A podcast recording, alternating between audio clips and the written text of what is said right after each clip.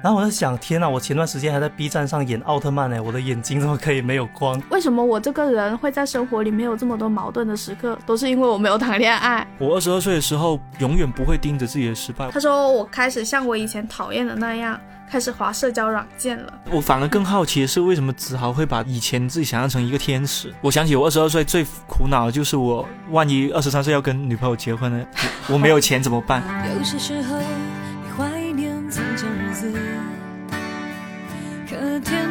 离开时，你却没说一个字。大家好，欢迎来到不把天聊死，我是仙草，我是阿车，我是林子豪。好，刚刚听到子豪的声音有点颤抖，听说他我是我们播客的忠实粉丝。那第一次参加录制，现在心情怎么样？就是好像追星成功一样。哎呀，哎，说的好像你不是我们的同事一样。哦，对对对。接着林子豪呢，是我们公司视频组的同事，他在 B 站的账号叫做“没事的林子豪”，他会在上面发一些视频。然后直到他一直在听我们的播客，听了很久之后，我就年后第一次录播客就决定。那就邀请子豪来录一下吧。我觉得有必要声明一下，就是子豪今天所有的发言都不代表不把天聊死的立场，因为他在他发的视频就引起了很多的讨论。我但我觉得是一件好事啦，对吧？起码有人讨论，对不对？希望子豪可以为不把天聊死带来新的活力。今天的话题其实是子豪给我们提供。哦，对，我看了子豪写的那一段文字，我觉得很触动。他准备了一个问题来问我跟车车。呃，我的问题。听起来好像有点像人生大拷问一样，呃，他的问题是：活到目前为止，你觉得你最好的年纪是几岁？为什么你会想要问这个问题啊？其实我自己都有点忘记为什么会问这个问题。然后我昨天晚上就去翻了一下我朋友圈，发现去年十一月发了一条很丧的朋友圈，然后回忆了一下那天早上心情很低落，然后我拿起镜子在照着自己的时候，发现好像有点认不太出自己的样子。就是一个很疲惫的状态，什么头发很乱啊，眼角纹什么鬼的。但这不是什么容貌焦虑，就主要是我觉得自己的眼睛里好像没有光。然后我在想，天呐，我前段时间还在 B 站上演奥特曼呢，我的眼睛怎么可以没有光？然后后面我就在想，好像我目前的状态不是自己很满意的，就是我在今年二十二岁，有很多的能力跟品质都还没有掌握。然后自己以前觉得还比较好的品质跟能力，好像慢慢的丧失了，所以就想要问一下两位比我稍微年长一点的朋友，问一下就是不知道以后会不会有更好的年纪，或者说会会不会再焕发第二春？天哪，我还是青春，你不要叫我焕发第二春，我第二春可能在七十岁。我们其实可以说一下自己的年龄。我是二十五岁，我是二十八，然后子豪现在是二十二岁，还没到二十三，对，我们都还没到新一年的生日嘛。子豪刚刚的那个问题，我觉得挺有意思，我看的时候我觉得还挺触动，因为我以前也思考过这个问题，我经常在想，我二十二岁的时候是不是我最好的年纪？可能二十二岁对于很多人来说就是大学本科刚毕业的时候嘛，你对这个世界的很多看法还是建立在你在学校里面向世界张望的状态，就你还没有全身心的。活在一个社会里面去，去知道人情世故是什么样子的，你还有很多的对于生活的想象，也不是说其实出来工作之后就一定会变得糟糕了，也有会变得很好，或者说更清晰的时候，要看子豪想要聊什么吧。我觉得可以聊一些更具体的问题。但我想先知道你的答案是什么其实我我自己有想过这个问题，我有两个年纪我是很喜欢的，但我可能会。不以年纪来回答，我是以年份来回答。就比如说，活到现在最喜欢的一个年份是二零一七年。二零一七年我就是二十四岁，在报社里面做着一份相对稳定的工作，然后经常也会有出差的机会，会去认识不同的朋友。每一天的工作也非常固定，我可能早上十点钟回去报社，在食堂吃份早餐。收集一下资料，中午休息一下，下午就开始写稿，或者去出去采访、出去拍摄。五点半就下班，可以去菜市场买菜，然后可以骑着自行车在东山口里面到处逛，还可以约朋友见面。而且那段时间，你会意识到自己的好奇心是非常的强烈的。我好像对什么事情都很好奇。我对一个四十岁的。阿姨，她的婚姻生活会感到好奇。我对一个十八岁、十九岁刚上大学大一的实习生，他谈的恋爱也很也感到好奇。就我会对所有事情都都有一种由衷的好奇心，而不是装出来的。现在。感觉会有一点点。现在是装出来的。现在对很多事情都会有装出来的好奇心。就我没有很好奇，但是我的职业要求我，或者说可能是习惯了，一定要有好奇心，有也有窥私欲，让自己显得更专业一点。但当时是真的对这个世界好奇，我还挺喜欢二十四岁的自己。另一个就是加入群体之后的一九年吧。一九年是二十六岁，我的感觉是觉得自己对于爱情的理解是上了一个台阶，主要是爱情的理解 很奇怪。二十五岁之前呢，你会觉得 the best is yet to come，就最好的尚未来临。就算跟一个人谈恋爱的时候，你会想着你们两个人的情感状态还可能有个更高的点。我举个例子吧，比如说二十五岁之前，你会期待着你跟他经历新的东西，比如说我们去哪里玩，去做一件什么样的事情，你会期待跟他的关系更进一步。除了抽象一点，就是你有多爱他。你可能会觉得以后还是会有更爱他的那个 moment 出现，但过了二十五岁之后，你会意识得到，最爱一个人的 moment 可能已经过去了，不一定是在这个人身上，也有可能在以前的人身上。这件事情没有那么重要了，好像没那么重要，因为每个人爱情的那个发生的瞬间都是不一样的嘛。有些人是三十岁才发生，有些人可能二十二岁就发生，但更重要的是，二十五岁之后，你越来越接受这种爱，它并不是恒长的，它是无常的，但是。不会影响你依然向往爱情。我二十六岁那一年很喜欢自己，就是因为我想明白了这个问题。我没有很执着于我一定要有完美的爱情这件事情，反而会让我平常心去看待情感吧。那种平常心没有延续到这个年纪吗？会也会有纠结或者说有怀疑的时候嘛？就比如说你二十六岁，虽然你想通了这个问题，可是你在二十七、二十八岁的时候，你就想着，哎，我想的是不是对的？就是你还是会有。质疑自己的过程，但回想起来，二十六岁就是一个真的意识得到自己的想法完全不一样的年纪，最达光的年纪。对对对，有这种感觉。哎，都是过去的哎。因为今今年，特别是昨天晚上，我们不是还在公众号上直播吗？我真的看着那个屏幕前的自己，真的觉得自己。有变老，然后特别是很离谱，就是我过年的时候不是做了一个策划，是拍三胎政策的一个 一组图嘛？其实是我表妹帮我拍，我表妹九七年的帮我拍的一组图，而且是用手机原图，我只是加了个滤镜上去。然后评论区有一些人说：“天哪，车，我感觉你老了，你跟你作者图比起来老。”然后我就回怼他，我就说我拍作者图的时候还不到二十五岁，我现在已经二十九岁了，快 老不是很正常吗？人都会变老的呀，但是更重要的是，你不能变成一个无聊的人啊！就是我，我其实这样反驳他，其实我没有很 care 他们说我老，我觉得我就接受了这件事情。但是他心里还是有会不开心，但没有以前那么不开心。因为毕竟年纪都在那里嘛。你也会二十八、二十九岁的，是啦，子豪你也会的。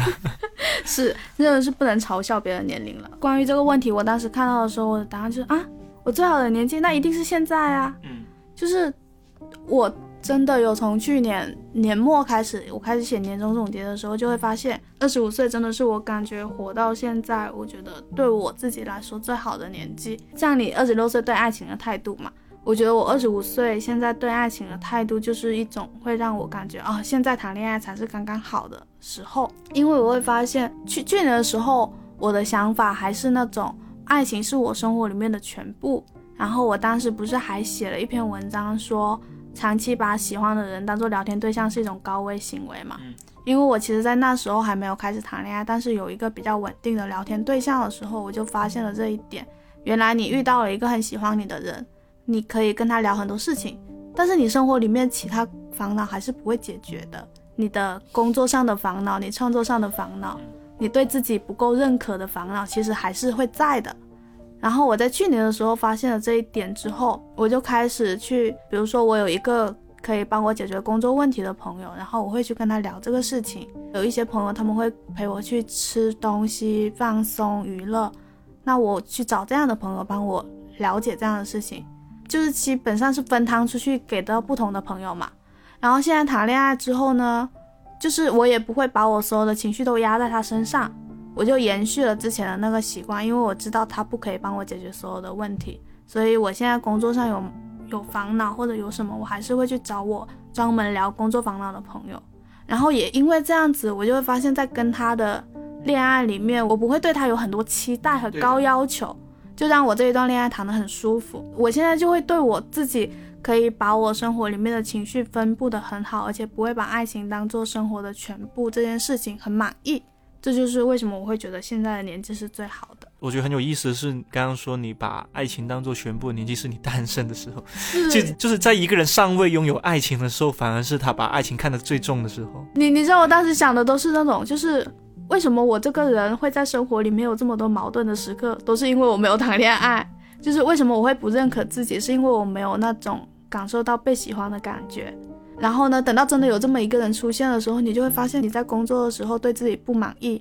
就算有个人爱你了，你在工作上还是会对自己不满意。对的，原来很多事情的烦恼其实还是只能你自己去承担了。你就算谈恋爱了，其实他不能帮你解决很多问题的。因为想通了这件事情，所以我现在可以更从容的去面对我的恋爱，就会让我觉得，嗯，现在这样子其实是刚刚好的状态。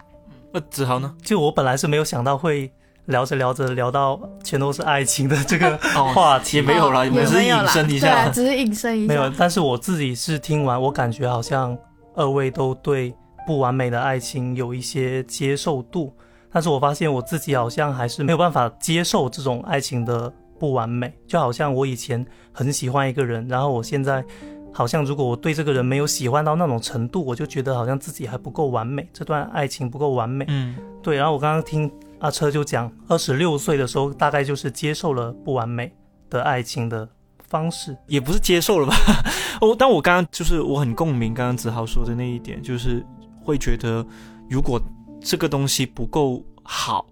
我宁愿不要的那种感觉，因为我们对于爱情总是有太多的想象了，那种想象是盖过了爱情本身。有时候站在你面前那个人，其实他是谁，有时候不是很重要，他符不符合自己的想象，或者说想象中爱情完美的样子，可能更重要。但其实我刚想表达一个意思是，我接受的事情不是爱情不够完美，而是真爱就已经发生了，真爱曾经发生过，好像已经 OK 了。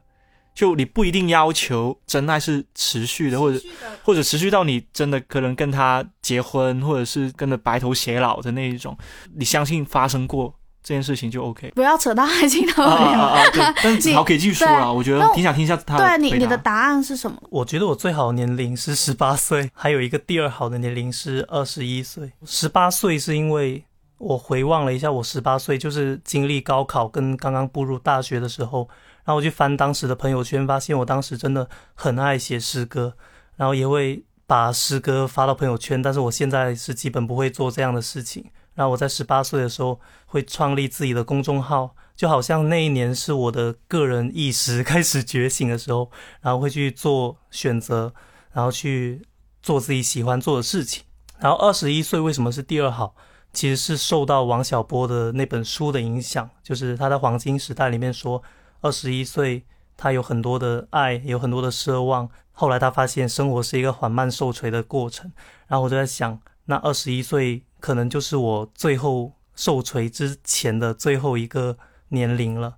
然后二十二岁到来，就会让我觉得好像我以前的那些奢望没有办法去实现了，因为有很多现实的要求去逼迫着我去做别的事情。我从来没有觉得我过去的哪个年龄是最好的。就是我从来都没有那种很怀念过去哪个时候，很想要回到过去的哪个时候的那种想法，因为我总感觉过去的自己非常糟糕，非常差。没有，只会你因为你现在过得比较好了，我觉得是这样的。现在过得比较好的话，以前的事情都好像就真的。但是也看你用什么维度去评判现在的自己。确实有句话很老，但是确实是真的。就人在过得不好的时候才会怀念过去吗？但是这种过得那说明我跟子豪现在过得还一般般哦，因为 因为我都在怀念过去。就是我刚刚为什么从二十二岁我就开始打转，就是因为我好像我目前是一个很迷的状态，然后我想象中的二十二到三十岁是一个很迷茫的状态，但是三十岁之后的我是什么样子的，我是完全没有办法预见到的。就是我能够想象的我最遥远的年纪，可能就是三十岁了。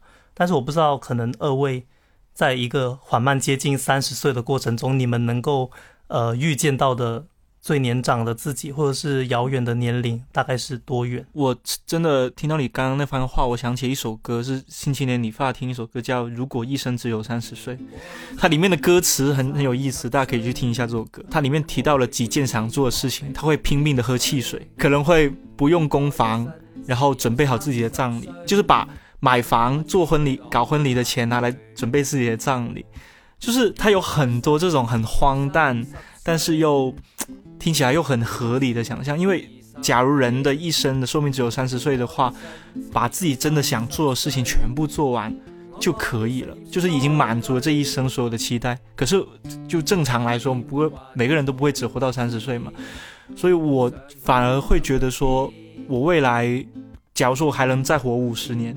我未来五十年要做的事情就是，就是我能想象到的尽头。就比如说，我现在很喜欢写东西，我可能还会再写五十年，写到我有一天完全想不出要写什么，或者对任何事情都不感兴趣的时候，我再换一个兴趣再玩嘛。没没有必要把自己想象到真的到三十岁或者真的到四十岁就不做这件事情。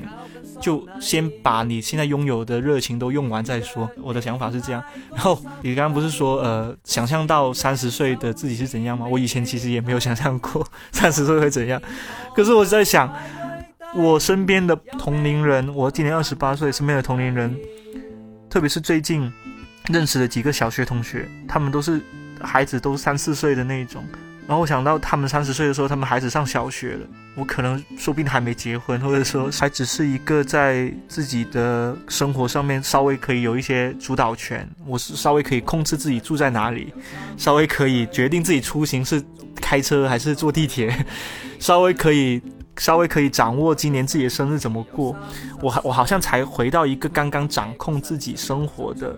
阶段就只是站在一个新的台阶上去张望三十岁之后的生活，所以我觉得每个人的节奏真的完全不一样。我对自己的期待没有很多，我可能到三十岁以后，我还是照着二十岁的路子去走。我发现子豪他对，就是他刚才描述的那种想象是没有画面的，就是有一本书叫做《秋远》，秋远是一位六十多岁的老奶奶写的。然后我记得她在那本书的序言里面就有这么一段话，她说她在厨房里切菜的时候，做饭的时候，总是心里会冒出一种她要把她年轻的时候发生的所有事情写出来的这种心情。那本书里面有这么一个画面的时候，我就会想到说，我可能我六十岁、七十岁的时候，我可能也会有这样的心情。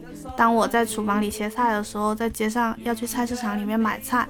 或者拄着一根拐杖的时候，心里面会有突然冒出一种不行，我现在要把它写出来的这种写作的欲望的时候，我会想象这个东西，这个画面可能是我六十岁或者七十岁会有的。但是除了这样子的画面，那种更实际的、更具体的，其实我平时都不怎么会去想到。今年全部的生活重心就是放在我今年要做一件什么样的事情。哦，我会把那种自己的生日定做一个，比如说我今年的生日愿望是什么，然后我要在这个生日来临之前做到一件什么样的事情，我就按着这样的目标去做，而不会去想象说我三十岁以后会是什么样子。就是这种想象，它是一种随时会变的东西。我记得我大学的时候，觉得我毕业之后是一定会留在广州的，从来没有想象过我会去别的城市生活的样子。然后我大四实习。毕业毕业不久之后，我有一次坐地铁的时候，就是滴那个地铁卡的时候，脑子里面就突然冒出来一个，就是说不定以后去北京生活也不错。那那个时候我可能就是我的想象里面就是有一种我可能以后会去北京工作生活的一个画面。但是我今天早上化妆的时候，我又觉得说，广州虽然一直下雨，但是好像接下来。至少五年以内，我可能都不会离开广州去北京生活。我觉得北京好冷，而且北京的日落很早，就天黑的很早。我觉得我应该不会喜欢北京那个城市，所以就是可能三年的时间，我现在对于未来生活的想象里面又划掉了北京这个选项了。好像是会有这种不断波动、不断变化的时刻的。子豪现在对三十岁的想法是什么？你说三个你可能会出现在你生活中的东西，要不这样试一下？三十岁。可能我会经常因为没办法陪爸妈，然后躲在家里哭，因为因为我又觉得好像三十岁哭不太正常，但是我觉得会发生在我的身上，就是因为陪经常陪爸妈。对，然后因为因为我觉得我现在就开始没有办法陪爸妈了，然后我可能以后能陪的机会就更少。现在春节的假期那么短，以后也不可能会变得更长，然后会因为他们的他们的老去而开始自责，但是自己又没有办法做什么。那我就我想象到画面就是我一个人在广州租的房子哭，这不是你现在会做的事情对我现在会做，我觉得我三十岁可能还会，而且会更严重一点。然后三十岁可能还没结婚，对，然后也有可能因为没有结婚的事情，就还是会跟爸妈吵架。很真实的，又又想见他们，又又要跟他们吵架，跟他们吵架，这是很真实，就是兜兜转转。因为我我觉得，呃，我姐姐她可能是对婚姻也没有那么的向往，然后我们家是只有两个人，那如果我也不结婚的话，我觉得我爸妈应该从他们的呃对于。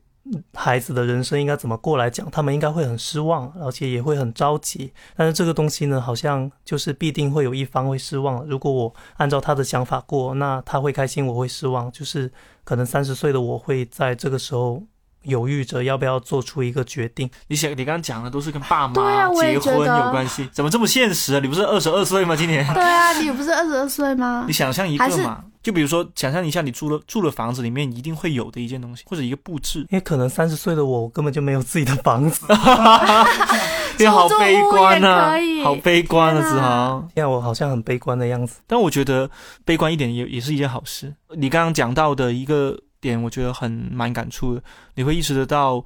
生活会出现各种各样的意外，会打乱你的计划。对，像现在我虽然还没到三十岁，但是你刚刚说什么爸妈老去，我们无法可能提供什么样的帮助，或者说我们无法预测我们的风险，这件事情是很让人不安的，而且它可能随时会发生。所以，其实我对三十岁的理解其实也是一样的，就是当生活出现意外的时候，我是否能够从容面对。这是我对自己三十岁成长的一个标准吧，所以现在其实三十岁，不管是二十二岁还是三十岁，你在这十年之间积累的其实是你的生活阅历跟你对承担风险的底气。除了是钱方面的，这是最基本的，另外就是心态方面。换句话说，某一天爸妈无法解决家里的一件事情的时候，你能否帮他们解决？你你可能可以试着从这些小事去思考，你可以做什么？是呃准备多一点钱吗？还是说从观念上去就已经猜去告诉爸妈哦，现在你可能不要这么想，你可能要换种观念去看待问题，让他们的悲观尽量减少。就我觉得这是很值得我们去思考的问题。我昨天在跟子豪聊天的时候，其实也会感觉到，就是他不是在问这个年纪的时候嘛，就是他对二十二岁。自己现在这个年纪有很多那种不满意的情绪，我感觉，然后我就会想到我自己二十二岁的时候，因为那时候刚毕业嘛，然后会有一种很迫切的想要快速成长，然后证明自己的那种心情。我记得我那时候跟 Kitty 还有陈楠他们去采访，就是我一直在讲我采访失败的一件事情，然后 Kitty 他就笑我说这件事情你已经在不同的地方讲了三次了。呃，这件事情你也跟我讲了超过十次，就是就是，你还要在播客里面再讲一次我没有，我现在没有打算要讲，反正就是一次采访失败的经历。但是我当时会一直讲这件事情，是好像我会一直把这件事情当做自己的一种失败的一个标记，然后不断的去 push 自己，给自己压力，就是你现在就是还不行，前会一直用这样的失败去打压自己。子豪也会盯着自己不行的地方吗？对，因为我我自己是不太能。忍受自己的失败的天哪！我终于发现你们两位跟我最大的区别是什么。我二十二岁的时候从来不会思考这些问题，就也不是自信吧。我是觉得我二十二岁的时候永远不会盯着自己的失败，我永远只是盯着自己做做对了哪些事情，做成了哪些事情。我会盯着别人的失败，我会骂他。就是后来我觉得确实是九五后跟九零后的区别嘛，因为你们两个都是九五后嘛。我觉得我二十二岁的时候每做成一件事情，我会到处跟别人讲，就是我会说，哎，我今天写了一篇十万加，哎，我今天做了这个东西很多人喜欢，在后台夸我，哎，我做了一个活动，主编觉得我很有想法，下次他还会拨预算给我，哎，就我会疯狂的每天把我在这份工作在生活里面汲取到的能量分给我的朋友，而且。一定要让大家记住我做对了什么事情，做成什么样的事情。可能是因为我心底里面也像刚呃仙草有说的，就是想要证明自己。我是我想要证明自己，就算离开了学校，我依然是可以有能力在社会上或者是在职场上有自己的一席之地的。但我选择用的是一种让自己的自信多一点的做法。但我刚刚听下来，你们两位好像都会比较盯着自己的失败。是我们两个都是那种低自尊人格。那种打压自己的心情。我觉得可能跟也跟这个跟性格有关系。呃，不是，我觉得跟时代有关系，因为像我说句实话吧，二十二岁那年，我是一五年的时候，没有什么多，没有那么多小红书，没有那么多 B 站的优秀的同龄人摆在前面，就是你你们发现了吗？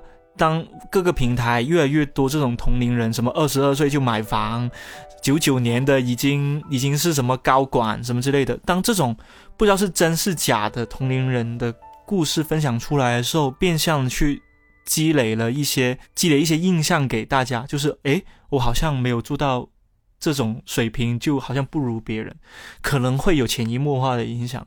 但一五年，我想起一五年的时候，大家还是。对所有的新事物还是抱有一个非常宽容、非常快乐的态度。诶，他能做到事情，我也能做到。诶，就是那种，我觉得是时代也有一点关系，可能。所以，所以我就很好奇，因为我对于自己的。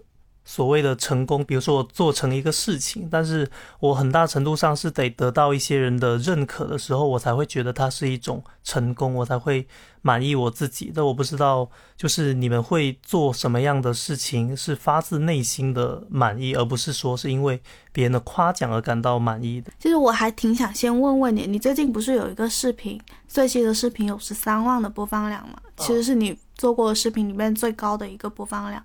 为这件事情。你心里的感觉是什么？就是你的感受是什么？呃，因为其实当时这个片子，它的脚本也好，拍摄也好，其实是没有那么的好的。就是我在我跟我们公司的同事沟通之后，发现它还是没有很完美，或者是它还是有很多问题。然后没想到发出来之后，居然它的播放量是挺好的，但是我却没有因为这件事情而感到开心。就是尽管我的朋友跟我说那不是很好，打了公司的同事的脸，但是我就觉得，呃，它不好就是不好，它的播放量就我会把它想成一个。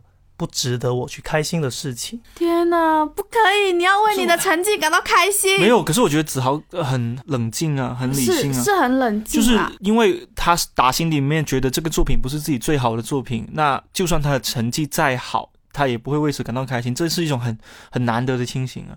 但主要我我主要好奇的问题就是，怎么说呢？因为那个视频我看完之后，我的感觉是有有自己你一部分的价值观，或者说你的想法在里面嘛？那对于传达自己想法，在这条视频里面这件事情，跟我们写文章其实是一样的，对吧？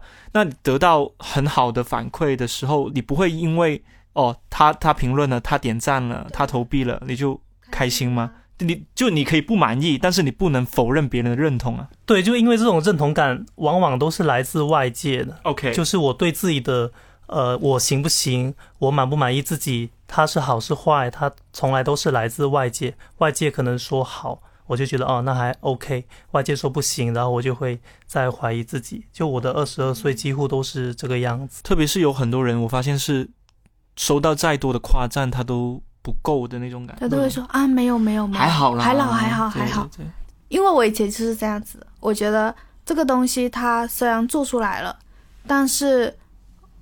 在这个过程中，我知道它其实它不是我能做到的最好的那个程度的，所以我就会因此去把我的我把它做出来那么开心，其实就打折了。然后我觉得它没有那么好，但是我后来发现我在里面找到的一个东西，是我我脑海里面那个想法被我做出来了。诶，这个东西它不是外界对你的认可或者别人对你的评价，而是我觉得我把一部分想法做出来了。这里面带来的成就感对我来说是开心的，就像我在看你那个视频的时候，因为我们之前有一次喝酒的时候就听你说过吹风筒吹脚的那个故事嘛，然后我看你那个视频的时候，我想到的就会是啊，你把你生活里面这么一个场景，你把它放到你的视频，然后把它实现出来了，并且放进去，它是一个很巧妙的点，你把它做出来我觉得这件事情是很值得开心的事情。就是如果是我自己的话，我就会特别开心，因为我的想法变成一个具体的东西展现给了大家。就像你刚才问的说，如果不是靠外界的认可，那你怎么样对自己满意？我就是去找这样子的一个点去让自己满意的。我我不知道车车他是怎么怎么样子找到哦，他车车是本身就对自己很满意这种感觉，对自己满意吗？对，因为他刚才不是他说你怎么样不通过外界的认可去获得对自己的满意？你们刚刚讨论这个问题，确实是我二十七、二十八岁才开始找到答案的。嗯，因为像我们三个其实都是做着同一种工作的人嘛，就我们都是要么是创作表达的人。假如我们尝试跳出职场这个范围去看待这件事情的时候，我们的工作本质上就是让我们赚钱，要么赚钱，要么变得有名，要么被人夸。哪怕只有一件做到了，我都会夸夸自己。没有，就是做做我们这一行，每个人都做过呃。甲方甩过来的广告，你明知道你自己花尽任何呃所有的办法，你都没有办法让这个广告让自己满意，但至少你能赚到钱。就我我会我会这样子对自己说：你你赚到钱啊，你有什么好抱怨的？不要用所有的维度去衡量自己的得失，只需要用一个维度就够了。因为你的其他，比如说你想变夸，或者是你想变得有名，这件事情是可以在下一件事情，或是在别的方面去获得的，不一定是工作，它有可能是你的朋友圈子，对吧？他刚才在说那个时候，我想到我前阵子做了一个广告项目嘛，然后那个广告项目其实改了很多次，然后因为客户的要求，其实最后那篇文章呈现出来也不是我自己最佳满意的那个结果。但是我让自己觉得舒服了的一件事情，是因为我们那个封面是有一个主色调的，然后那天晚上在等客户反馈的时候，我就把里面的配图自己加了一个。跟封面色调一样的绿色的，因为那个封面是绿色的。当时设计师其实已经下班了，我已经没有办法改动文章里面的文字了。但是我为了让整篇文章看起来它是更舒服的，我就自己打开 PS，把所有的图片加了一个绿色的边框，嗯，加了一个设计。然后做了这件事情之后，我会觉得哦，没关系，可能文字部分我主宰不了，但是整个文章的视觉，我是做了一件我认为我让它变得更好一点的事情了。我至少让它看起来是舒服的，然后做了这么一件事情，我就会觉得我不会那么苛责自己，因为我是有努力了的。对呀，或者说，呃，再跳出来的话，我会觉得我们的才华其实都是商品。比如说子豪，你很有很多天马行空的想法，你有很多策划想做，但是。不一定是你真的把它百分之一百做出你自己的风格，你的才华才会得到实现。真正可能得到实现的，有其中一个维度，有可能是他你把才华卖钱了，对吧？就是有一个客户跟你说，跟你说林子豪，你给我做一个视频，我必须要用你的想法来做，你必须给把呃给三版方案给我，我从中挑一个。那其实三版方案里面，往往对方挑的不是你最喜欢的那一个，但是出来的效果是对方很满意。那说明你的才华也有一部分得到了是价值的兑换呢，这是一个我觉得我们需要客观看待的事情。所以也就是说，我们对于自己的评价不要盯着自己，哎呀，我一定要做一个完美的作品，我一定要把把所有东西都变成我自己想要的东西。但事实上，随着年龄的增长，你会意识得到，如果你要真的成为一个成熟一点的职场人，你必须得意识到你的才华。所对应的价值有多少？而且你能不能持续的把这个价值扩大？比如说你这一次赚个五百块，你下次能不能赚一千块？这是一个维度。当然，你也可能会，比如说涨粉，也可能也是一个维度。比如说你朋友圈的好评也是一个维度。但你要找到自己让自己舒服的评判标准。但我觉得这件事情其实是有点残酷的。对啊，就算现在的我来听到你的作品，最后可能是会用金钱来衡量的时候，其实我觉得。至少对于现在的我来说，偶尔还是会有挫败感，就是你没有办法想象，你就是可能要被当做一个商品被放到市场里面去挑选。但是你刚才其实讲到一件事情，也有提醒到我，就是其实你不是你的生活里面不是只有这件作品的，你这个作品卖钱了，你下一个可以做一个不卖钱，但是完全按你自己标准的作品。但我其实还挺想问一下子豪，你对自己最近做的最满意的事情？过年回来之后，我的工作状态好像有比以前好了一些。就是因为我之前过年前，包括我做最近的一条片子，其实它是很赶，它要赶在春节前就完成，然后当时就没有准备好就去拍，没有拍的很好就去剪，然后我今年回来之后，我好像就有放松一点，然后先把故事完整的写完，然后再去改成脚本，再去拍，就是每一个步骤慢慢来的情况下，我的灵感反而比以前更加的多了。刚刚听阿车那样子讲，就是我们没有办法做一个完美的作品的时候，我们可以在其中一个维度上找到满足。回想了我过去做的几个视频，跨年的时候做的一个活动，街头活动的视频，它的数据并没有很好，但是它确实是按照我想做的方式去把它做出来的，所以那个作品我反而是很喜欢的。就好像目前来讲，它的数据不好，但是是我心目中的好作品。在它只能二者选择，呃，在它只能两个实现一个的情况下，那我目前就。呃，应该值得为他开心，然后再努力进步，看看以后有没有可能，就是又有数据，又是我自己满意的作品。对啊，对啊，其实还是要自信一点。其实子豪还有准备了一些问题想问我们嘛，嗯，然后我自己其实对他讲的那个无法接受出淤泥而染这件事情，我觉得还挺子豪稍微解释一下吧。对你你自己可以解释一下，解释一下，不然听众听不明白。出淤泥而染，啊，就是有一种感觉。就我打个比方吧，就可能我们的人生如果是一张纸，白纸的话，然后我们的成长过程中就是在这张白纸上画画，然后我一开始会觉得我画的还不错还，蛮有天赋，慢慢的发现它好像有点画偏了，但是这张纸它又不可能再回归成一个白纸的阶段，那放到具体的事情呢，就是以前我对于所有的事情的想象。比如说，他有一个完美的标准。比如说，我对我自己有一个很严格的要求。比如说，在亲密关系中吧，我呃，因为自己的不太有经验、不太有方法，然后我伤害过一些女生，或者是呃，我做了一些不太好的事情。虽然我之后总结了下来啊，这些事情在我以后的亲密关系中不可以这么做，但是毕竟我这个伤害确实对那个女生有发生，那这种事情它是无法弥补的，我就会。呃，对自己有一种自责，就好像为什么我不早一点知道？但是有很多的事情他没有办法早一点知道。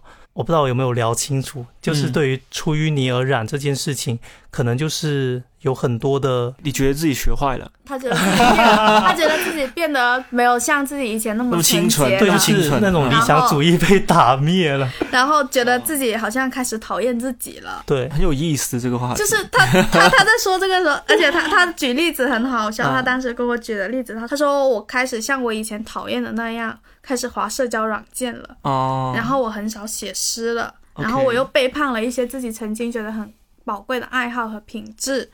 甚至觉得发现了自己有自私的一面、阴暗的一面、灰色的一面，但我觉得其实是一种成长。我我觉得是一种成长，在于你发现自己就是一个这么复杂的人类，你会做坏事，好像是每个人都会。我很，我反而更好奇的是，为什么子豪会把呃以前自己想象成一个天使呢？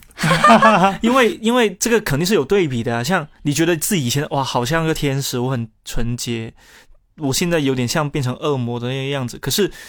我觉得，呃，至少在我看来，我不会把自己想象以前的自己想象成天使。我觉得人是有一定的复杂性的，人是因为复杂性而存在在这个世界上。简单来说，我今天可以做一个很善良的人，我明天也可能会对别人露流露出恶意，但是我并不会因为我对别人流出恶意而否定了我自己善良的那一面。就就我觉得这是一个。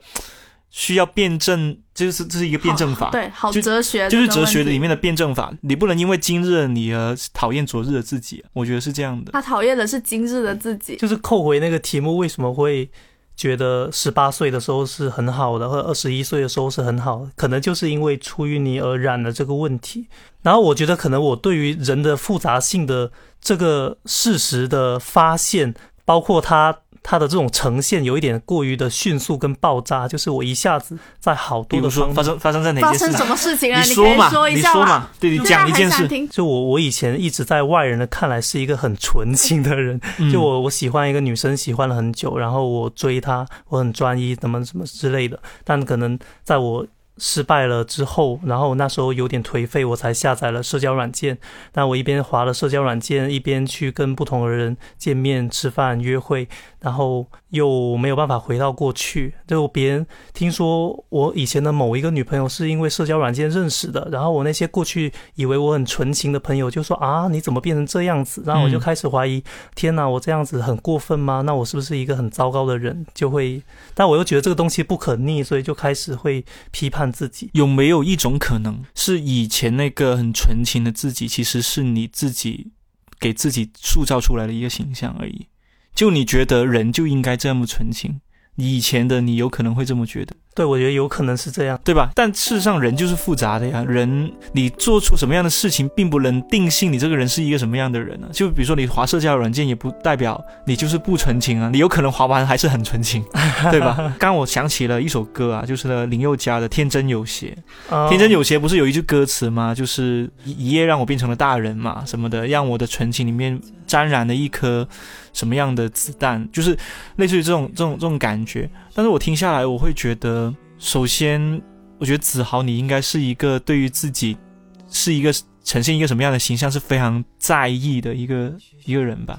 像我这种没皮没脸的，像像你完全体会不到这种心情。对，没皮没脸也没有。因为我能够稍微体会他那种心情，可以跟你讲一件事情。我之前好像也有放在网上日历里面。去年的时候，我在社交软件上面有一天晚上，就是划了一个男生，然后跟他聊天。聊得挺开心的，他知道我是广东人，然后就说让我教他学粤语什么的，然后我就说我是潮汕，我是广东潮汕人，我不会粤语。聊到一点的时候，我说我要睡觉了，他就说，哎呀，你再陪我聊十分钟嘛，然后就跟他又聊了十分钟，聊完之后我就关了手机睡觉了。第二天醒来的时候，发现他就继续发来消息，他说啊，今天我去学车了，什么什么，就是开始分分享他的日常什么的，但是我就再也没有回他了。我当时就觉得。有一种很奇怪的心情，我觉得为什么大家就是这么奇怪？你会觉得竟然在一次偶然的聊天合拍之后，你觉得可以把那种氛围继续延续下去呢？昨天晚上跟你很聊得来的那种氛围，对我来说只是一次性的。现在起床的我完全没有那种氛围了，我也不想要再继续跟你聊粤语、聊潮汕话、聊学车任何事情了。然后，如果放在以前的话，我一定就会觉得，天呐，这样的自己怎么会这么糟糕？第一，我以前不会是一个这么可以迅速跟别人建立一种比较亲密的聊天关系的人。第二，是我怎么可以在对待一个这么热情跟你分享一个日常的陌生人，然后你这么陌生的、无情的就忽略过去了呢？我觉得这样子很糟糕啊！但是我当时就是觉得，这已经就是二十四岁的我。了，就是二十四岁了，我就是这样子。我不相信社交软件上一次很偶然的合拍可以继续发展成什么情感关系。然后我也觉得我们昨天晚上的聊天就是在一个彼此都睡不着的夜晚里面各取所需。哦，就是一种很很成熟啊。我就觉得就是你变成熟了，然后你确实也变得更复杂，你没有以前那么纯情的去想象你跟他会有什么发展，去相信爱情会在你们之间发生。或或者我我觉得对于子豪来说，有一个很重要的点是，嗯，不要要求自己在道德上完美吧，因为要求自己在道德上完美，某种程度上是一种自恋，就是你我要求自己道德是完美的，就有点像道德楷模那种样子，其实是自恋的，因为你是一个什么样的人，不是你自己去决定的，你你是一个什么样的人，是由你身你跟你身边的人一起去构成的。假如你的朋友会对你说啊，你为为什么以前这么纯情，现在开始滑社交软件了的时候，反而是应该让你去思考的是，为什么我会让他们觉得我以前就是一个纯情的人呢？对吧？说不定你以前也跟他给他们灌输过一个想法，就是我觉得滑社交软件软件的人很渣，你打了自己的脸，他们才会觉得你跟以前不一样。我听下来，我总结的笔记就是因为我前面。仙草说他之前有考虑过，呃，从来没有想过会去北京或者之类，他会觉得一直在广州，然后后面又浮现了去北京，然后后面又消灭这个想法，可能就是不要太早的去说我以后一定会怎么样，一定不会怎么样，然后就算你说了这些事情，当未来。你做了相反的事情的时候，也能够坦然的接受这种变化，不然你又会觉得我怎么又染了？是的，是的，少少立 flag，少立 flag。对，我昨天还在微博上看到他说，你要接受人的成长就是一个动态的过程。如果你有一个成长很好的成长意愿的话，这个动态也会把你带到一个很好的地方。但是如果你只是永远躺在这里，然后你永远觉得我现在就是这个样子了，那你可能就没有办法到一个。你觉得更好的地方，或者是你就没有办法去接触更新、更多的东西。这一期很像子豪的真心倾诉会，是这这这一期很像那种呃问答 哎。没有没有没有，子豪子豪其实也给了我很多启发。我会我会觉得，像他刚刚提的一些想法，我以前也没有想过。就是比如说，我还以为你们两个会是很像的，就是哦不一样不一样。对，但我发现他跟我可能是比较像的。对，你们两个比较像。对对对。最后一个问题，我就。问一件，你们能分享一个你们二十二岁的事情吗？好的、坏的都可以。二十二岁的事情。二十二岁的时候，当时的要做的事情里面有一件事情是戴牙套嘛，因为我当时要拍毕业照了。我觉得人生里面两件最重要的拍照的事情就是拍毕业照和结婚。然后既然我没有办法在拍毕业照的时候结婚，吓死我了。既然没有办法在拍毕业照的时候，呃。有一个非常整齐的牙齿，笑得很好看的照片，那我就要在结婚的时候有。所以呢，我当时就是，所以我当时就是决定了，说我毕业之后攒到钱了，我就要去戴牙套。然后我好像从幺八年的时候就在做这件事情了，二十二岁的时候。而且而且还有一件很好玩的事情是，拍毕业照之前，我当时一直在练习露齿笑，就是。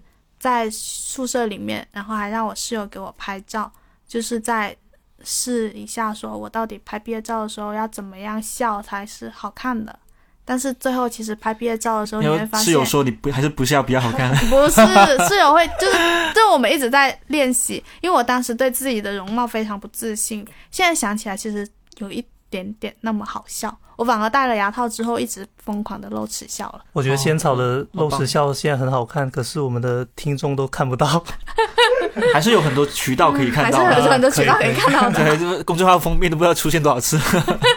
露齿笑，这就是我二十二岁。我二十二岁分享一件事情啊，哦，我觉得我二十二岁的时候就是因为想的太多，所以才有烦恼。我二十二岁就已经想象婚姻是什么样。你刚刚提到的婚姻也好，跟爸妈的相处也好，以后生活的环境也好，我就是因为二十二岁想了太多这样的问题，导致了我那个时候的烦恼烦恼很多。但事实上，引用回一句非常经典的话，就是梁永安说的。呃，人在三十五岁之前都是处于探索世界与自己关系的阶段。我觉得二十二岁就是一个探索自己与世界关系的一个年纪，而我在那个时候却探索自己与别人的关系。这件事情本身是本末倒置的，因为探索自己与别人的关系是一定得是你搞清楚了你在这个世界目前处于一个什么样的位置，你在你的人生阶段里面处于一个什么样的位置，你再去探索跟别人之间的关系，这样子。你会有底气，你也有我随时可以来，也随时可以抽身的一个自信在里面，而且我不会被他牵扯进去太多的情绪。所以我想起我二十二岁最苦恼的就是我万一二十三岁要跟女朋友结婚了，我没有钱怎么办？可是我当时就我我现在在想，我二十八岁也是也还是没有钱啊。就但我确实确实会快乐很多，就因为我二十二岁在担心着一件。像空中楼阁一样的事情，我在杞人忧天，在在那个时候，我想对你说的就是，对，不要忧虑这些人与人之间关系的事情，忧虑太久，因为忧虑太久的话，你自己也会被牵扯进去，而且你会失去了很多让自己变得更轻松、变得更好的机会。人家也没问你要对他说什么呀？没有没有，醍醐灌顶。因为我因为我因为我总觉因为我总觉得子豪这样不问是 是想要我们说些什么。我没有哎，我都在说自己的。但是我的想法就是，我那时候很烦恼的、很自卑的事情，现在再来看，其实并没有什么。都要经历过才知道嘛。就是经历过才知道。那我们今天的聊天就到这里结束啦。谢谢，谢谢，谢谢子豪来做客我们的播客，然后也欢迎大家跟我们分享。你们觉得自己最好的年纪是什么？如果喜欢子豪的话，也可以去 B 站搜索“没事的林子豪”，观看他的视频。我们假装自己手上有有酒杯来敬一下，没事的林子豪，还敬杯，没事没事，敬我们的黄金时的安慰。嗯，没事的林子豪，好啦。大家说，对啊，对子豪说没事的。对，大家都可以去他的 B 站下面评论没事的子豪。